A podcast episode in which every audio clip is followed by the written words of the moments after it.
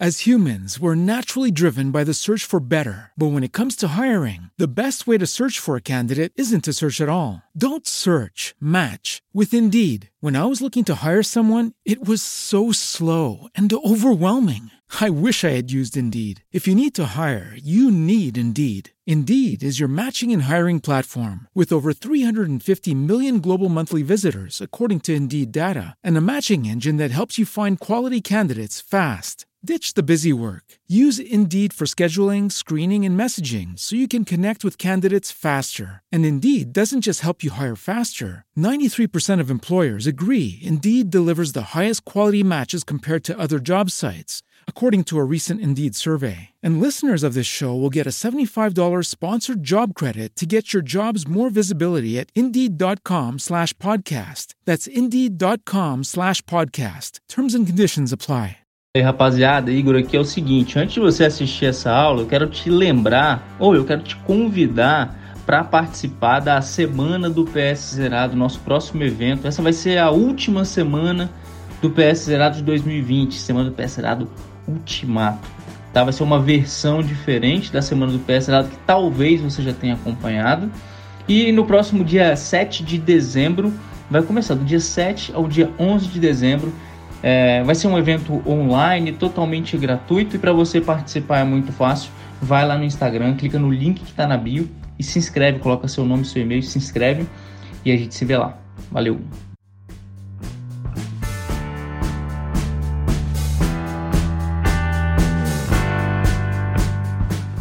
Toda vez que um paciente com dispneia da entrada no pronto-socorro, toda vez que um paciente chega com uma insuficiência respiratória aguda no pronto-socorro, a primeira pergunta que você deve se fazer sempre é: esse paciente ele tem indicação de uma via aérea avançada ou não? Essa é a primeira pergunta sempre. E eu já vou adiantar para você: a maioria, a esmagadora e grande maioria dos pacientes não tem indicação de via aérea avançada. Por que, que eu estou te falando isso? É importante você fazer essa avaliação, mas essa avaliação muitas vezes é de uma, em um segundo que você vai fazer, você vai chegar à conclusão de que esse paciente ele realmente ele não precisa de uma viária avançada.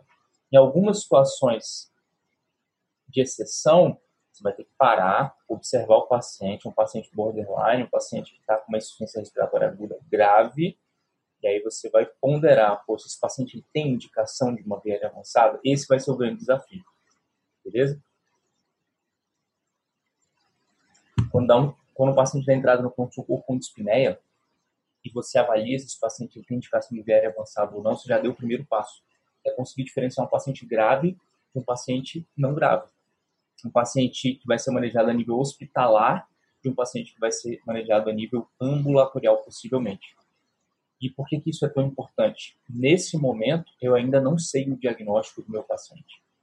Nesse momento, eu só sei se ele tem uma dispneia grave, uma insuficiência respiratória aguda grave ou não. Esse é o ponto mais importante. E aí é o que a gente sempre comenta com vocês. Eu não preciso saber o diagnóstico do paciente para começar a manejar ele. Eu não preciso. Eu preciso saber se ele é um paciente grave ou não. Eu preciso saber qual é a primeira conduta. A gente vai discutir essa parte de via aérea avançada, tá? Mas aí a grande maioria dos pacientes eles não vão necessitar de uma via avançada. É normal você ver um paciente com pneumonia que está com falta de ar, com Covid que está ar, e a grande maioria não precisa de uma via avançada, paciente com asma, com DPLC, com insuficiência cardíaca, congestiva ou não, um paciente que já tem uma dispneia de base por conta de um DPLC que está exacerbado, um paciente que tem uma neoplasia na região do tórax, um paciente que tem uma neoplasia abdominal e que está fazendo um derrame pleural e que está com dispneia, um paciente com hemotórax, um paciente com empiema. Então, são inúmeras hipóteses diagnósticas. Em algumas situações aqui, eu já decidi que eu vou falar com vocês hoje. Em algumas situações, uh, o diagnóstico não vai ser tão desafiador, que é aquela situação onde o próprio paciente te conta que tem um diagnóstico. Não sei se você já teve a oportunidade de vivenciar isso, mas é muito comum quando chega um paciente com asma e falta de ar no ponto-socorro, ele falar: O que aconteceu?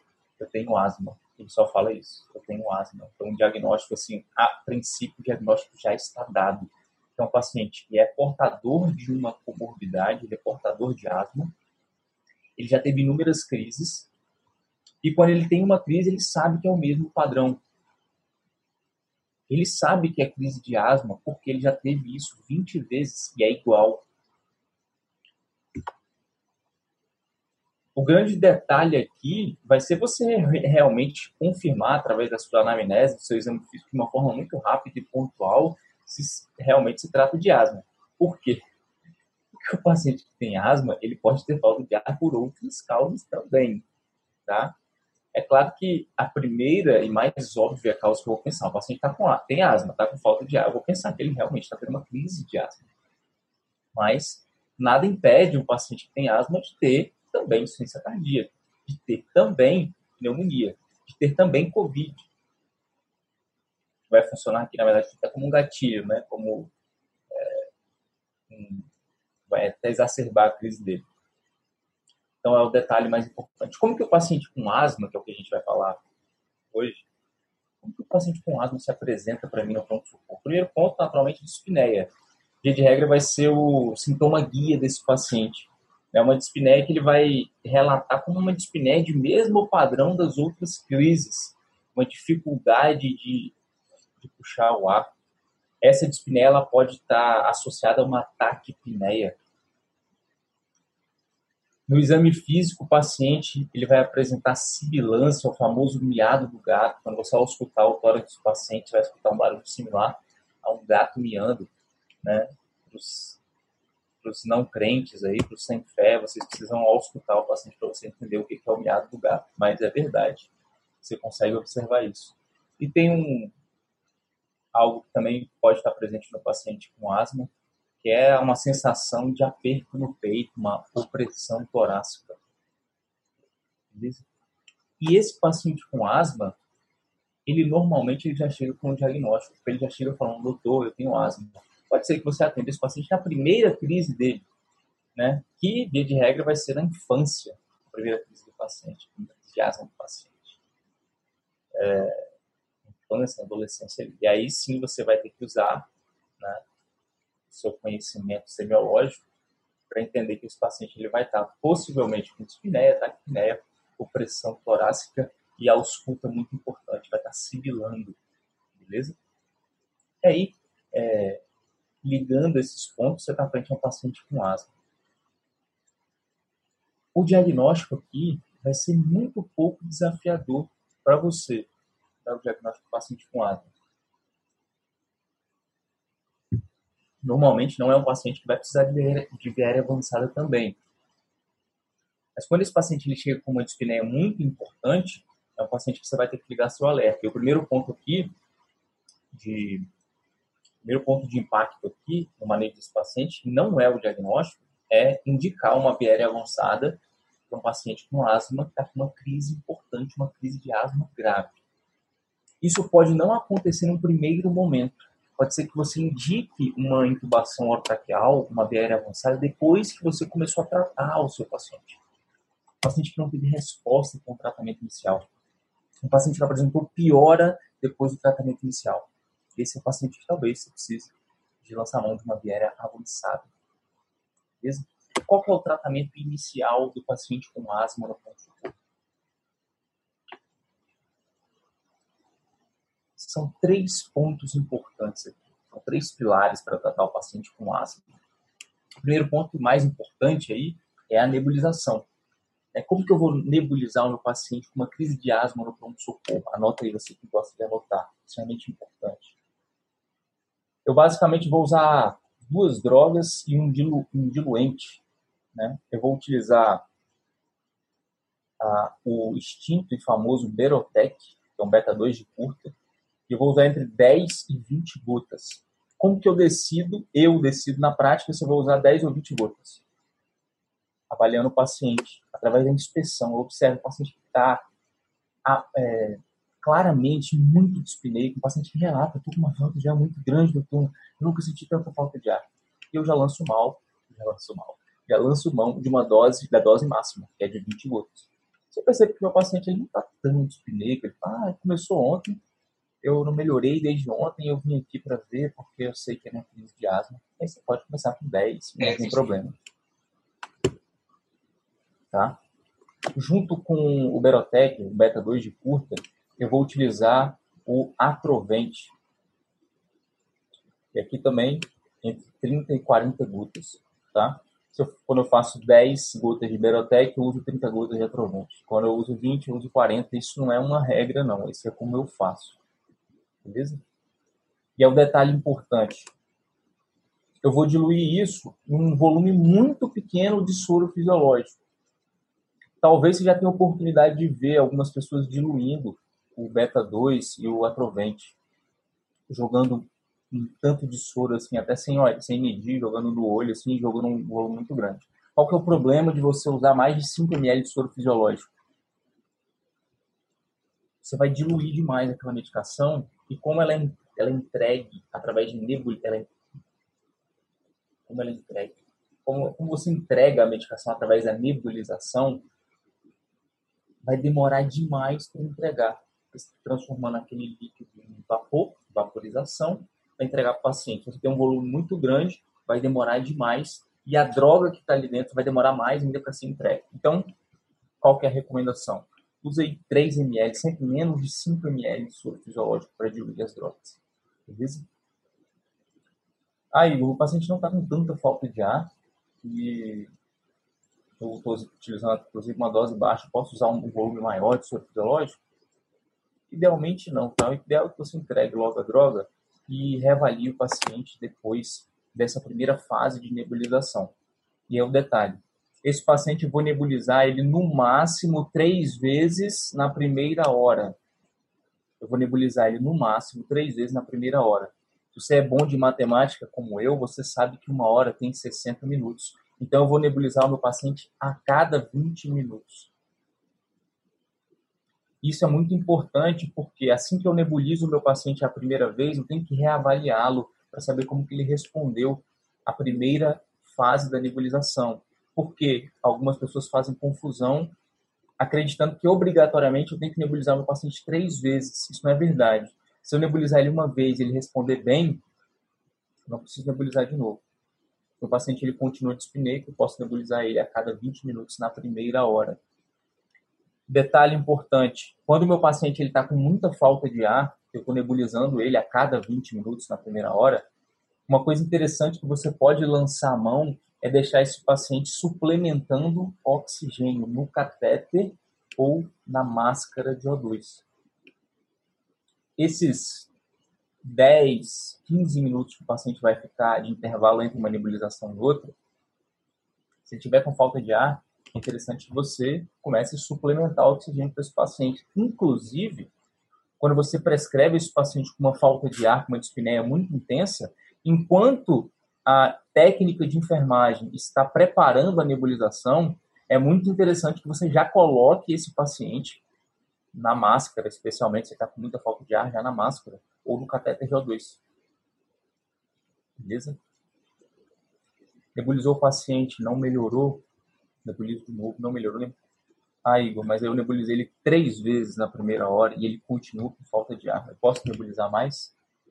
Em relação à nebulização, a regra aqui é que você, depois da primeira hora, depois das três primeiras nebulizações, você vai nebulizar o seu paciente uma vez por hora, com a mesma dose tá? utilizando aí, naturalmente a dose máxima, porque se o paciente não está melhorando, não adianta você ficar nebulizando ele com 10 gotas. É muito comum você ver, se você começar a reparar, é muito comum você ver fazer nebulização com 5 gotas de Berotec. Tá? Isso é subdose, isso não existe. Quem faz isso, quem faz isso é normalmente quem tem medo porque ouviu falar que, que Berotec dá taquicardia, porque o paciente falou que tem alergia a Berotec, porque nunca nebulizou antes e tem essas inseguranças mesmo. Isso é subdose, tá? Vocês já sabem que é subdose, então vocês não precisam ter medo. Igor, e se o paciente tiver realmente alergia Berotec, eu posso fazer? Não, né? Não, não pode fazer. É o que acontece, na verdade, é que o paciente, ele relata, não sei se vocês já repararam, mas o paciente ele costuma dizer que tem alergia, é, que alergia é qualquer coisa que ele sinta, né? Ah, eu tenho alergia de pirona. Eu sempre pergunto, por exemplo, por quê? que acontece quando você toma dipirona? Ah, eu sinto que minha pressão cai. Percebe? Isso não é alergia. Isso é um efeito colateral, hipotensão, por conta da droga. E aí você vai pesar sempre o custo-benefício. Derotec, beta 2 de curta, sempre vai dar ataque cardíaco. É efeito adverso da medicação. Sempre vai dar. Não tem como não dar. O paciente, que é um paciente mais tranquilo, que já fez nebulização várias vezes, ele sabe que ele vai ter taquicardia. É bom você reforçar, olha, vai dar um acelerar um coração, é normal. Mas aí tem um paciente que ele tem medo, não sei, fica inseguro, ele não quer tomar medicação. Faço medicação? Não. A gente não quer tomar medicação? Faz. Beleza? Aí, aí o paciente perde a consciência e você faz, incuba ele, que aí não tem mais opção. Beleza? Nunca fazer medicação forçada para nenhum paciente que esteja em plena consciência. Doutor, não quero tomar porque me faz muito mal. Eu só quero tomar cinco gotas. Tá bom.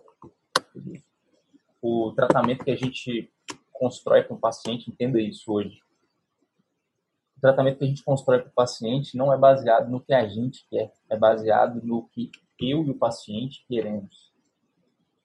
Eu nunca faço uma medicação que o paciente não quer tomar, escondido dele. Tá? Por, por uma razão muito óbvia, que é a razão legal de dar alguma merda, e aí o paciente fala, eu falei que não sei o que, eu falei não sei o que. Às vezes não tem nada a ver com a medicação, eu falei, aí de processo e pronto e pela razão de que realmente o tratamento ele é construído baseado no que o paciente está buscando, a não ser que o paciente não tenha, é, seja um paciente demenciado, por exemplo, que não responda por nada, ou para um paciente que está tão grave que ele não tem opção, realmente. Né? É, Existem algumas situações que a gente já passou do paciente não querer ser entubado, tá? Não querer ser entubado. E aí? Você vai entubar, sedar o paciente escondido e vai entubar o paciente? Não. Claro que não. Tem que respeitar a decisão do paciente. Ele está consciente, ele não quer ser entubado, não entuba. Aí quando ele apagar, aí se entuba. Porque aí ele não tem mais, não tem mais voz, beleza? É claro, você não precisa desistir, você pode conversar com o paciente, olha, a gente vai entubar porque realmente precisa, né, para o seu bem e tudo mais. O paciente, não, não quero, a última vez que eu fui entubado foi muito ruim, eu fiquei no seu tempo na UTI. O paciente tem umas crenças que devem ser, que devem ser sempre respeitadas, beleza? Fecha parênteses. Fiz as três doses de nebulização, O2, quando o paciente chegou com aquela dispneia grave, e estou usando O2 intercalado com a nebulização, enquanto o paciente não está nebulizando, aguardando a próxima dose. Outra droga que eu vou fazer também, que é o terceiro pilar do tratamento do paciente com asma, é o corticoide. Tá? E aqui o corticoide pode ser por via oral, uma prednisona bioral, por exemplo, 20, 20 miligramas, 40 miligramas. Pode ser um corticoide endovenoso, como eu gosto de fazer, hidrocortisona. Você vai fazer aí, hidrocortisona tem a apresentação de 100 miligramas, se você gosta, anota aí. Tem a apresentação de 100 miligramas e tem a apresentação de 500 miligramas. 500 miligramas.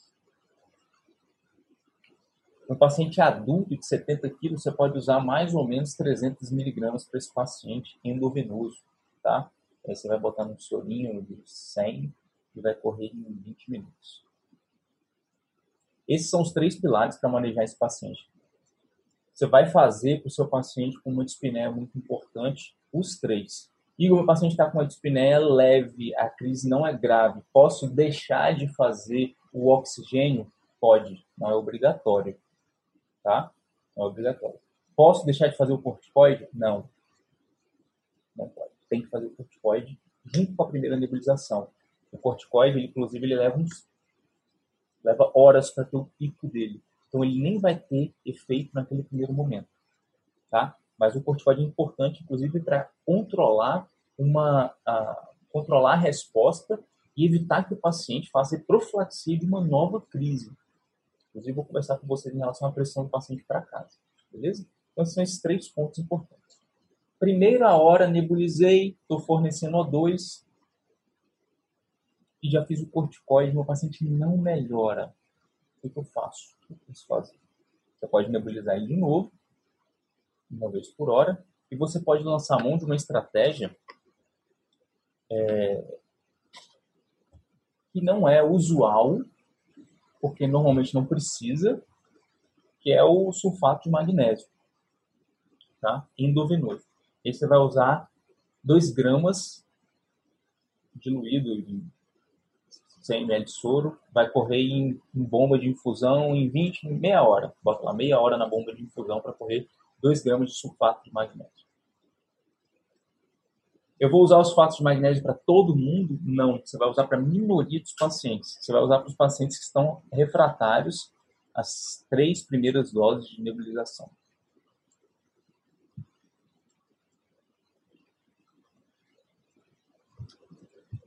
O meu paciente, eu fiz o sulfato de magnésio, fiz as nebulizações, ele melhorou do que ele estava quando chegou, mas ele continua com falta de ar.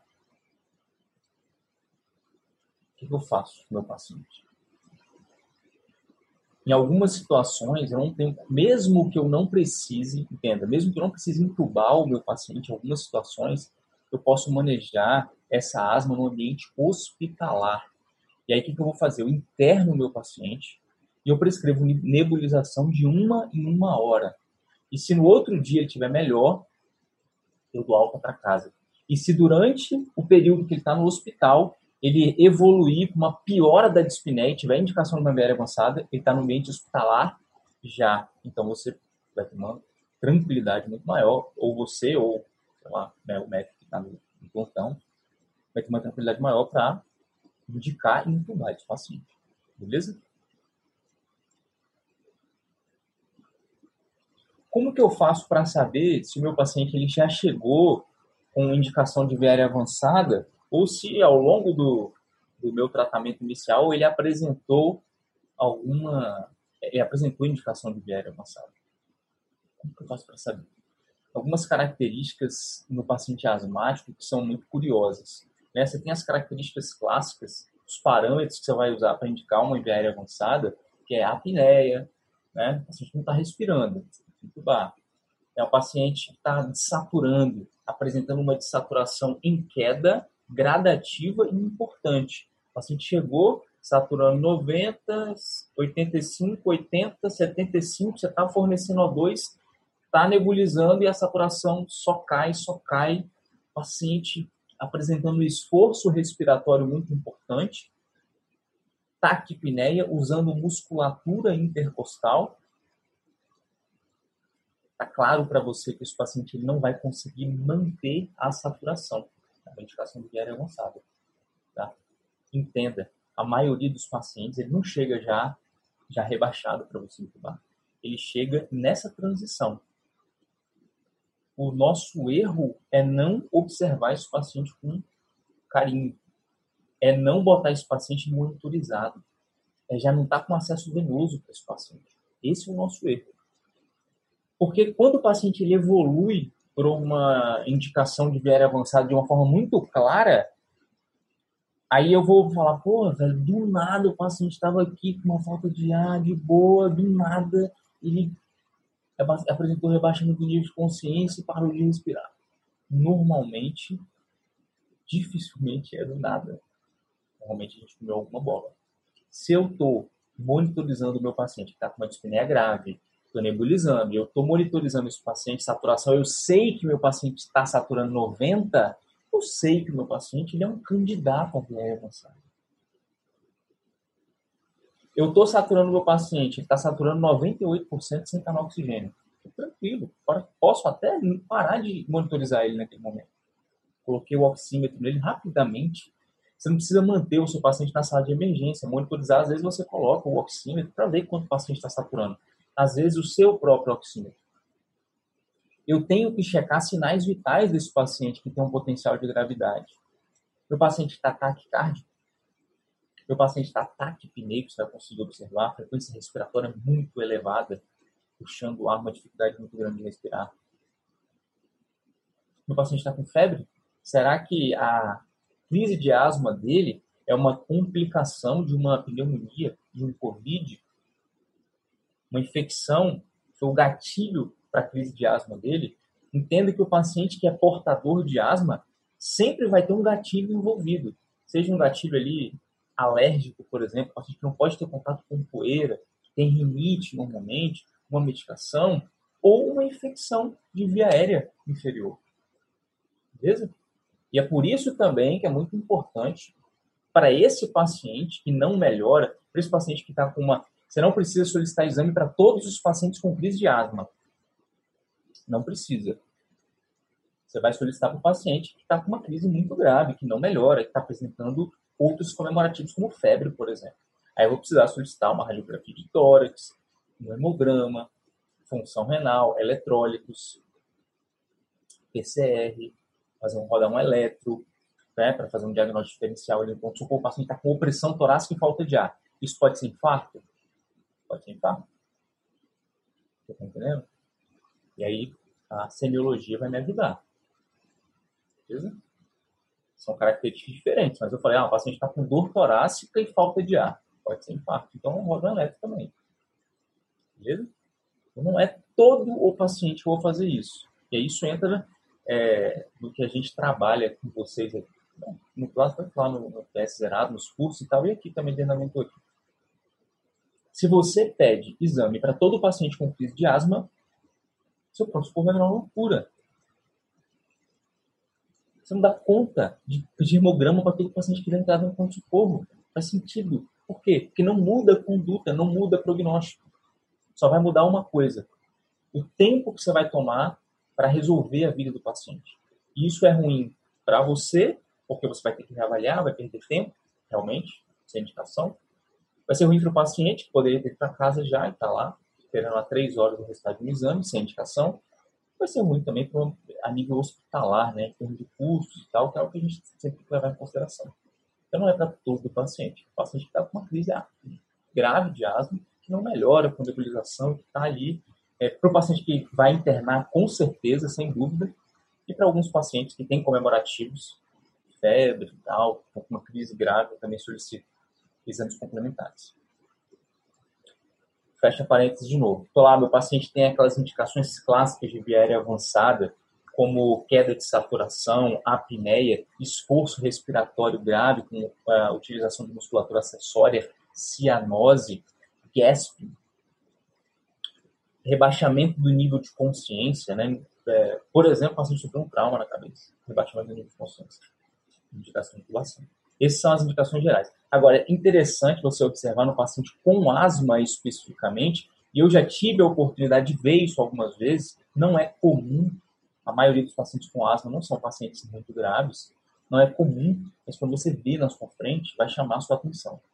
O paciente, às vezes, ele começa com uma crise de asma bem clássica, só que ele evolui na sua frente para um paciente que começa a apresentar uma, começa a perder a fala, ele não, ele para de falar, ele não consegue falar de tanta falta de ar que ele tá. Ele não consegue mais falar. Você pergunta para ele, ele fica assim, bom, tentando falar e não consegue. Um paciente que apresenta agitação psicomotora, ele tenta falar e você conversa com ele, fala para ele respirar e ele fica totalmente agitado ali, não consegue falar, com uma agitação psicomotora muito importante. Clássico. A ausculta desse paciente, classicamente, é, você, vai, você vai observar sibilância na ausculta, um paciente que está com uma crise tão grave, com um broncoespasmo tão importante, você vai conseguir observar na sua ausculta um tórax silencioso. Aí você fala, pô, o paciente está bem, não está conseguindo não, ó. tá mó silêncio aqui no tórax dele. Perceba, um tórax silencioso extremamente grave, um broncoespasmo muito grave. Beleza? É o paciente que já está, é o paciente que vai precisar lançar mão de maneira avançada. Então, é, poucas vezes eu tive a oportunidade de ver. É, assim, a primeira vez que eu vi foi desesperador, porque eu não sabia, e muito meio travado, assim, sem saber o que fazer, porque eu nunca tinha visto e tal. E aí o paciente, né, é, lembro muito bem, o paciente agitado, tentando falar e não conseguia, e o paciente não consegue ficar na posição deitada também, tá? Ele não consegue deitar. Ele fica muita falta de ar. O paciente ele quer ficar sentado. Ele busca, ele quer, não, ele busca sempre a posição, é, ele busca sempre ficar sentado. Você bota ele deitado, ele não aguenta, ele levanta. Igual no paciente com insuficiência cardíaca também. Ele não aguenta, ele levanta. Eles são, são características é, muito curiosas, assim, e mais específicas da asma, né, no paciente que está com uma crise grave de asma. E aí, o que eu vou fazer para intubar esse paciente com uma crise de asma? Eu deixo de nebulizar o meu paciente que está com uma indicação de uma VR avançada com asma? Com certeza não. Tá? Enquanto você está preparando o, o circo, quando você está preparando ali a, o teatro da intubação, você vai precisar nebulizar esse paciente nesse meio tempo. Está nebulizando aqui o paciente, mesmo que ele não melhore, você está preparando tudo, já consegue abrir um pouco o, o bronco desse paciente. Beleza? Já consegue melhorar a saturação dele, você continua fornecendo O2. Essa é a minoria dos pacientes. A maioria vai ser igual a gente conversou no começo. Nebulização, melhorou, casa. E quando o meu paciente for para casa, eu vou prescrever ele. Vou prescrever. Vou prescrever oxigênio paciente para casa? Não vou, né? O paciente, normalmente, a gente não anda com bala de oxigênio dentro de casa. Então, eu vou prescrever para o paciente o corticoide e o beta-2 de curta. O salbutamol, por exemplo, que você tem os puffs, a bombinha, você consegue fazer os puffs.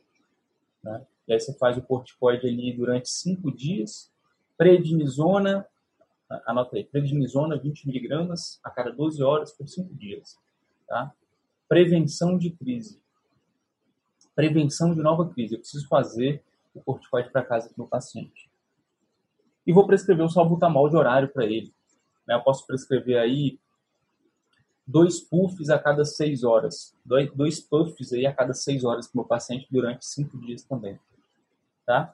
E se o paciente faz encaminhamento com um pneumologista, você fala, olha, tem que voltar no pneu e tal, né, marcar lá de volta o seu pneu dessa crise, ver se as medicações que você está usando em casa estão fazendo efeito, se precisa mexer na medicação. Né? Você não vai mexer na medicação de ninguém no pronto corpo, você vai encaminhar para o especialista. Se o paciente não faz acompanhamento, então, olha, você não pode, tem, você tem asma, você não pode ficar sem acompanhamento de especialista, precisa de acompanhamento. Beleza? E aí, meus caros, melzinho na chupeta, mais uma vida salva é assim que vamos planejar um paciente com asma de uma forma muito simples a nível de pronto-socorro. Não tem muito para onde correr. Tá? Então, chegou com falta de ar, falando que está com asma, até que se prove o contrário é asma. Coletar história e examinar o paciente de uma forma muito breve já é partir para a nebulização. Beleza? Eu quero te lembrar, ou eu quero te convidar para participar da Semana do PS Zerado, nosso próximo evento. Essa vai ser a última semana do PS Zerado de 2020, semana do PS Zerado Ultimato. Tá? Vai ser uma versão diferente da semana do PS Zerado que talvez você já tenha acompanhado. E no próximo dia 7 de dezembro, vai começar do dia 7 ao dia 11 de dezembro. É, vai ser um evento online, totalmente gratuito. E para você participar é muito fácil. Vai lá no Instagram, clica no link que está na bio e se inscreve. Coloca seu nome, seu e-mail, se inscreve e a gente se vê lá. Valeu!